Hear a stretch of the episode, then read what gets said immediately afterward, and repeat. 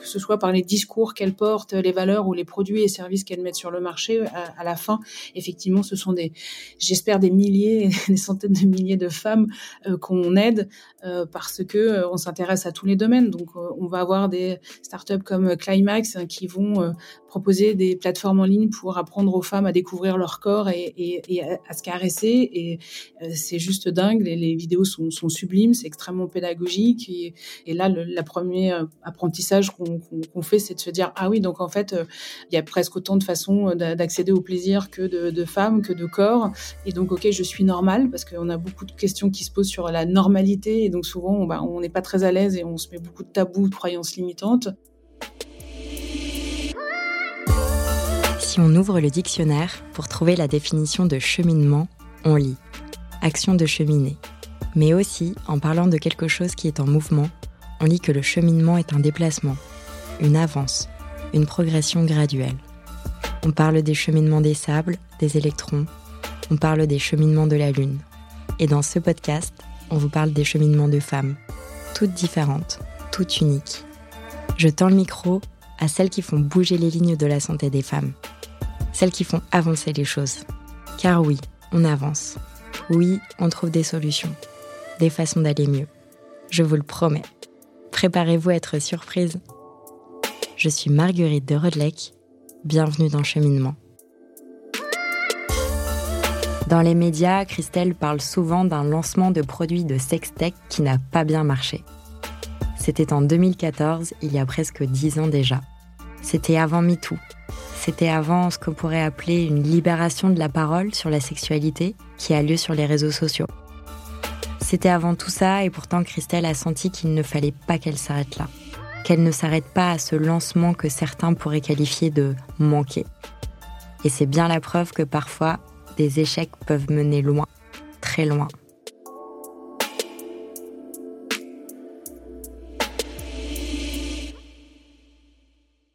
Bienvenue dans un épisode très spécial qui, vous allez l'entendre, va être un véritable plaidoyer pour une sexualité que l'on choisit, peu importe sa forme. Une sexualité qui ne sert pas que pour la reproduction. Une sexualité où on est libre de découvrir son corps, de dire non, de faire des choses qui nous font vraiment plaisir. Bienvenue dans un monde où la femme est aussi le sexophore. Dans un monde où la sexualité est un outil d'empowerment.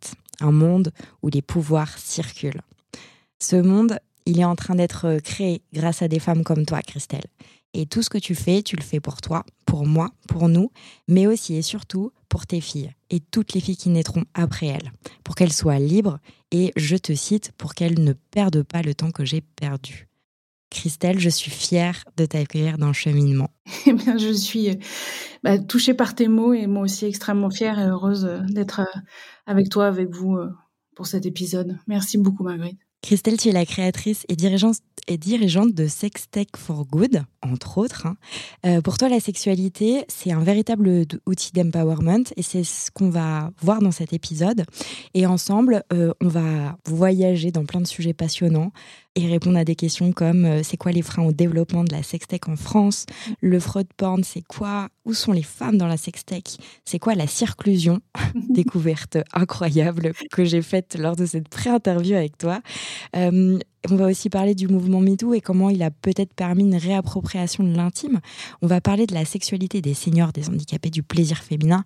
Alors j'espère que vous êtes bien accrochés, chères auditrices, parce que là, ça va décoiffer. Euh, mais avant, comme je l'ai dit, donc tu es la créatrice de Sextech for Good. Euh, c'est une association qui milite pour la création en France d'un écosystème favorable à l'émergence de projets innovants dans tous les domaines de la sextech. Alors jusque-là, ok. Et euh, peut-être une autre définition, la sextech, donc ça désigne toutes les technologies, les produits, les services innovants qui permettent d'améliorer, de diversifier, d'enrichir et de réinventer nos sexualités. Jusque-là, tout va bien. voilà, c'est tout bon. Exactement. Alors la première euh, question que j'ai pour toi, Christelle, c'est euh, bah, comment ton histoire personnelle en fait t'a mené vers la création de cette belle association qui, je précise, a été créée quand même en 2014, hein, donc ça fait un petit bout de temps. Oui, en fait, c'était 2014, c'était la création de, de, de, de ma de ma startup. En fait, c'est le début de l'aventure Sextech euh, pour moi. De Bisensory. Voilà, de Bisensory, où je pars d'un projet vraiment plutôt innovant de recherche sur les nouvelles formes de lecture immersive et des, des projets de lecture numérique sensorielle et où je choisis de développer pour plein de raisons une première ligne de business et qui était de la littérature érotique connectée donc euh, des, contenus euh, érotiques connectés et synchronisés à un sextoy qui se déclenchait en fonction des passages qui, qui étaient lus. Et c'est vrai que pour moi, cette première ligne de business à l'époque était un démonstrateur d'une expérience de lecture numérique sensorielle, mais ça allait pas tellement au-delà. J'avais pas, euh, je n'avais pas créé cette start-up en me disant voilà, je vais bosser dans l'érotisme et je vais fonder la première start-up française de la sextech parce que même le mot à l'époque n'existait pas. Et puis euh, l'aventure a commencé comme ça et euh, j'ai découvert en fait des, des, choses assez inattendues et le parcours c'est beaucoup compliqué parce que être une femme euh, non ingénieure dans le monde de la tech et qui développe un plaisir, pardon, un projet qui parle de plaisir féminin, ça faisait beaucoup. C'est un acte manqué. voilà. Et donc je, je, le parcours a un petit peu changé. Je suis devenue d'une entreprise innovante à une entreprise militante parce que je ne comprenais pas pourquoi ça créait autant de, de crispation, pourquoi j'avais autant en face de gens qui, étaient euh, agressifs ou qui m'insultaient sur les réseaux sociaux au, tout démarrage euh, et j'ai commencé ma plongée comme ça dans, dans le féminisme, dans l'histoire du plaisir féminin, dans voilà l'intime politique pour comprendre beaucoup de choses. Et ça m'interrogeait forcément sur sur moi en tant que femme, en tant que en tant que maman. Et, et c'est vrai que je me suis trouvée très très alignée sur ces combats. Et quand mon entreprise s'est arrêtée en 2018, je me suis dit que je ne pouvais pas avoir euh, fait tout ce parcours pour rien. Donc il y avait un côté très, euh, je pense quelque part aussi égoïste et thérapeutique de dire faut que je, je, je transforme cet échec pour en faire quelque chose de positif. Donc pour que ce soit qu'une expérience et un apprentissage et qui ait un rebond. Et c'est comme ça qu'est né le, le, le, le collectif Sextech for Good. Voilà, pour donner une suite à Bisensory et pour que moi je reste aussi dans, dans ces sujets-là parce que j'avais pas envie de, de lâcher le, le, le sujet. J'avais envie de continuer à prendre la parole sur le fait que effectivement la sexualité c'est pas, ça ne devrait pas être un sujet euh, tabou, que ça nous concerne tous, que c'est des sujets de société et que derrière ça il y a beaucoup de valeurs et que c'est un vrai secteur d'innovation à impact. C'est pour ça que j'ai choisi de nous appeler Tech for Good, donc d'impact, euh, d'innovation technologique et d'impact sociétal et que c'est un, vraiment un secteur qui mérite d'être beaucoup plus euh, mieux connu, mieux reconnu et plus aidé. Et c'est aussi d'ailleurs un secteur, au-delà de tout ce que tu as dit et qui est hyper important, et tout à l'heure tu me disais merci, mais c'est en fait c'est moi qui te remercie, euh, parce que en fait c'est des sujets dont on a tellement besoin, et, et quand on parle de santé de la femme, euh, pour moi ça fait mhm. partie de ça aussi, donc euh, clairement c'est des personnes comme toi qui font avancer les choses. au-delà de, de, tout ce que tu as dit, de l'impact, de, de l'importance de, ce, de, de, pousser ce sujet, c'est aussi un, un, secteur qui a un potentiel business en plus. Ah bah oui, oui, c'est vrai qu'en fonction des secteurs dont on parle, pour la, la, la, femtech, euh, donc juste qui se concernerait la santé des, des femmes sur ce sujet particulier euh, d'ici à 2027, donc c'est après-demain, c'est euh, environ 60 milliards de dollars, et pour la sextech, c'est plus de 100. Donc c'est un vrai secteur, voilà, oui, c'est un vrai secteur de, de économique et à forte valeur, ça c'est évident. Mais bizarrement, la France est vraiment à la mmh. traîne, malgré le potentiel. Et alors pourquoi? Pourquoi la, pourquoi la France est à la traîne Et aussi, par exemple, est-ce que c'est beaucoup plus développé aux États-Unis? Ah, le premier marché, oui, de la sextech et de la femtech, c'est les, les États-Unis. Après, il va y avoir, en tout cas pour la femtech, plus euh, l'Angleterre euh, et des pays même comme Israël qui, vont être beaucoup plus dans les, dans les développeurs, euh, les pays développeurs d'app, notamment en santé. pourquoi? Parce que on est, bah, un vieux pays sur euh, mmh l'histoire de la société, euh, de l'organisation patriarcale, de la vision de, de la sexualité, des, des tabous. Et donc, euh, bah, je, je, ne t'apprends rien dans le fait qu'aujourd'hui, dans l'organisation de, de, de l'écosystème, il y a beaucoup plus d'hommes dans les fonds d'investissement, il y a beaucoup plus d'hommes dans des position de voilà de, de, de, décision. On voit bien que les startups qui sont créées par des femmes, elles drainent moins de fonds. Et donc euh, sur les sujets qui nous concernent, femtech, sextech, où il y a un peu la double peine, c'est des secteurs qui sont extrêmement euh, féministes, mais surtout féminisés parce que la plupart, peut-être à 70 ou 80 euh, des créateurs sont des créatrices d'entreprises et que le, le, sujet passe en dessous des radars pour plein de raisons, mais surtout parce que par là ils questionnent l'intime et qu'on n'est pas à l'aise avec le sujet. Quand dans d'autres pays comme aux États-Unis, même si on les pense plus puritains et qu'effectivement dans les séries télé on voit pas un sein et que les, les, les femmes se couchent en soutien-gorge et maquillées, euh, ben, ils investissent beaucoup parce qu'ils arrivent à le voir comme un vrai business. Et donc ils arrivent à juger les projets pour ce qu'ils sont, quoi, avec et juger de l'attraction, de la valeur et, de l'intérêt et d'y mettre les moyens s'ils pensent qu'effectivement il y a un potentiel économique, ce qu'on a Paris, on va encore pas assez à faire en France. En fait, c'est marrant parce que finalement, en créant Sextech, for Good, euh, tu euh, crées euh, une voie pour toutes les femmes qui, après toi, vont vouloir investir dans la sextech parce que c'est via des organisations comme ça qu'on va pouvoir justement, comme tu dis, lever les tabous et une fois que ça se sera fait, et ben on, pourra, comme tu dis, euh, peut-être voir plus la sextech comme un business. Enfin, je sais pas si c'était exactement ça que tu avais en tête, mais je m'en rends compte maintenant. Oui, oui, non, mais c'est évident. Il faut prendre toujours le, il faut ouvrir des, des, voies. Il faut que des sujets, euh, voilà, deviennent plus euh, plus mainstream et c'est pour ça que je dans Sextech for Good, la, la, dimension politique pour moi est importante à plein de niveaux, hein, parce que voilà, c'est c'est un business où beaucoup de femmes se sont lancées. Tu évoquais MeToo tout à l'heure, mais c'est vrai que avant MeToo, on n'étaient pas très très nombreuses et qu'après MeToo, il y, a, vraiment eu une explosion de ce domaine-là parce que euh, cette prise de parole collective sur euh, on se réapproprie et oui, on a le droit au plaisir, on se réapproprie notre corps, notre, plaisir, qui est une vraie nouvelle révolution sexuelle de, de l'intime, euh, a dit, enfin, a fait se dire à plein de femmes, euh, bah, finalement, on va faire les choses que les hommes et que l'écosystème développe pas pour nous. On est les mieux placés pour le faire. Donc, allons-y et créons nos propres produits, nos propres services. Intéressons-nous à des sujets qui, pour l'instant, bah, n'intéressent personne. L'endométriose, le SOPK, mais aussi juste, voilà, le plaisir, la masturbation, euh, euh, la santé sexuelle. Et voilà, c'est pour ça, c'est juste, voilà, c'est vraiment incroyable et c'est très, très réjouissant. Et derrière, bah, pour que tout fonctionne, bah, il faut aussi qu'il y ait plus de femmes dans dans, toutes les instances. Et au-delà de ça, il faut qu'on ait une société entière qui se déconstruise sur cette vision-là et qu'on sorte de cette vision euh, patriarcale aussi de la sexualité. Pour, pour moi, je le dis souvent, mais c'est vraiment le dernier bastion, peut-être le premier à déconstruire parce que, voilà, tant qu'on restera dans un système qui, euh, qui valide une forme de domination et d'inégalité qui est liée au genre, euh, voilà, ça, ça, restera compliqué. Et, nous, ce qu'on revendique, c'est, mais comme tous les, féministes, c'est de se dire qu'on devrait avoir, voilà, les mêmes chances de réussite et les mêmes, le même droit au plaisir, de, manière euh, sans, distinction de genre, d'âge euh, ou de situation de, santé. En fait, c'est pour ça que je dis que la sextech elle est politique et parce que euh, elle dit beaucoup de choses aussi de la société dans laquelle on vit, dans la société dans laquelle on a envie de vivre.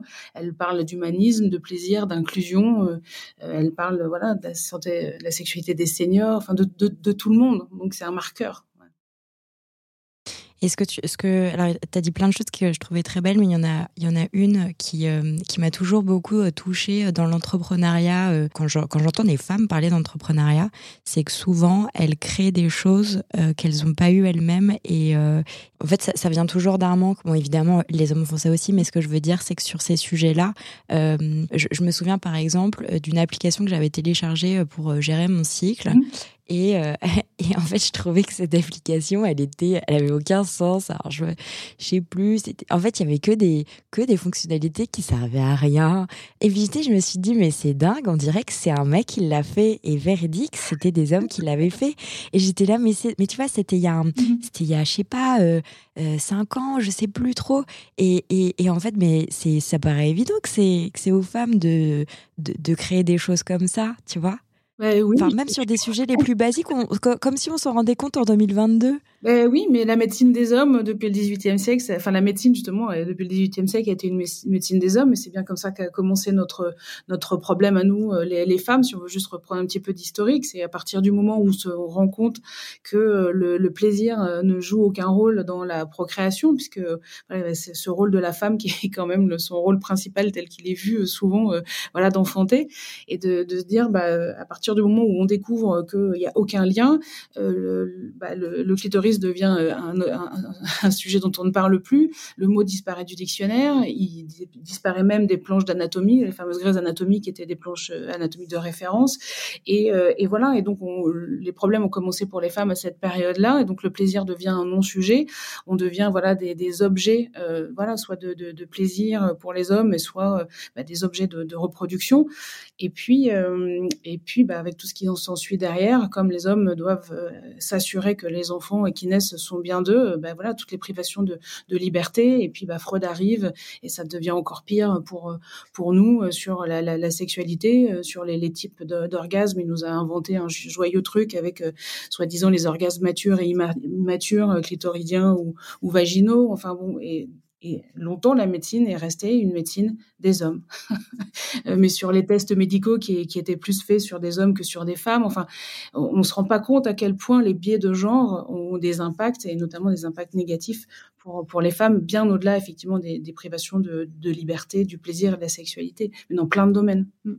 Et quand tu dis que Freud est passé par là, bon, comme, euh, comme dans, pas mal, euh, dans, dans, pas mal de sujets, et c'est un petit peu à notre détriment, mm-hmm. est-ce que tu peux en dire plus sur euh, ce qui, enfin vraiment en fait, en quoi ce que ce qu'il a dit, alors Freud qui quand même si je peux me permettre, je, ne suis pas aussi spécialiste que toi, mais moi j'ai toujours, trouvé ça hyper drôle que c'était euh, donc euh, une personne qui avait peut-être euh, une petite dizaine de patients de la haute bourgeoisie viennoise et qui a sur, sur ça théorisé des milliards de choses qui nous impactent encore aujourd'hui. C'est quand, quand on y réfléchit, il c'est pas non plus le détenteur de la vérité. Au niveau de la sexualité, qu'est-ce qu'il a, qu'est-ce a créé? Ben, cette cette vision en fait de l'orgasme féminin qui dirait que les, les, femmes qui ont des orgasmes avec le, leur clitoris, c'était des femmes qui étaient immatures parce que ça c'était plutôt euh, l'orgasme euh, de, euh, assimiler voilà une sexualité immature et que le seul vrai orgasme d'une vraie femme c'est forcément euh, un orgasme vaginal. Et on comprend bien pourquoi parce que pas bah, forcément un orgasme donné par un homme et par une pénétration.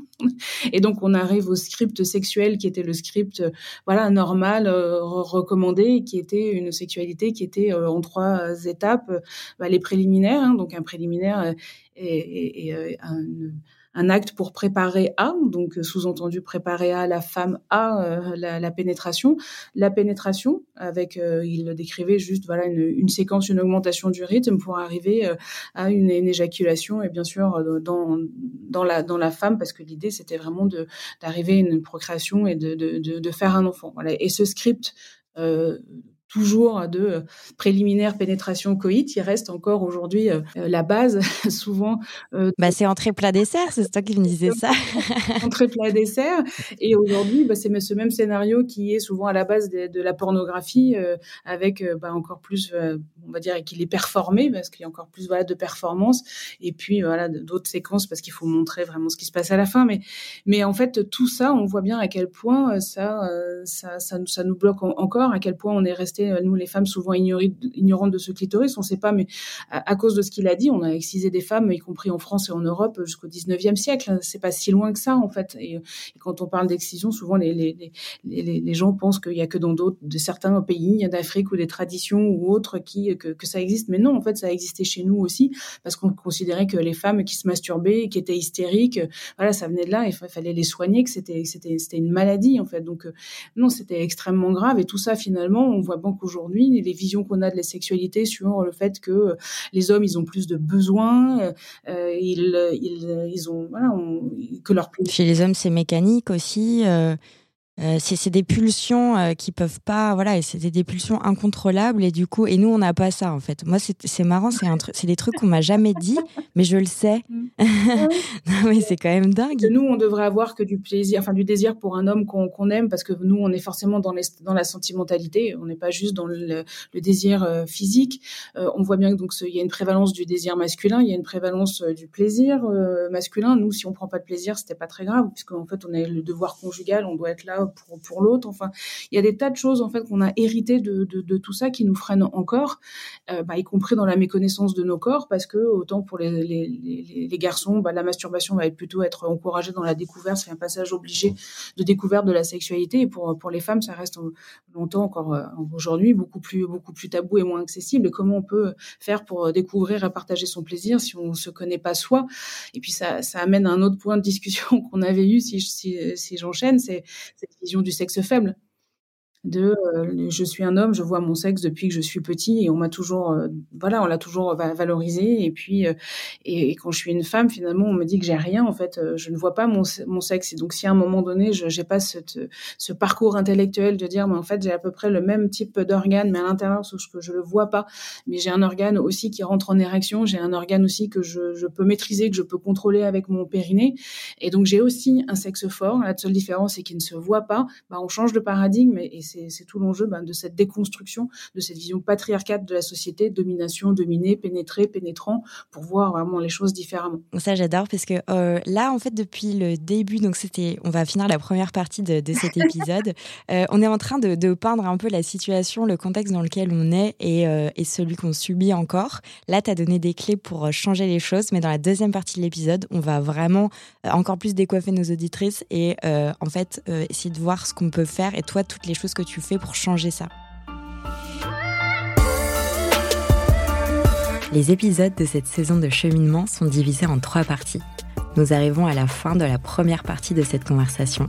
Pour écouter la suite, rendez-vous dans l'épisode d'après. Et dans tous les cas, si ce podcast vous plaît, parlez-en à vos mères, vos amis, vos voisines, vos collègues, vos sœurs.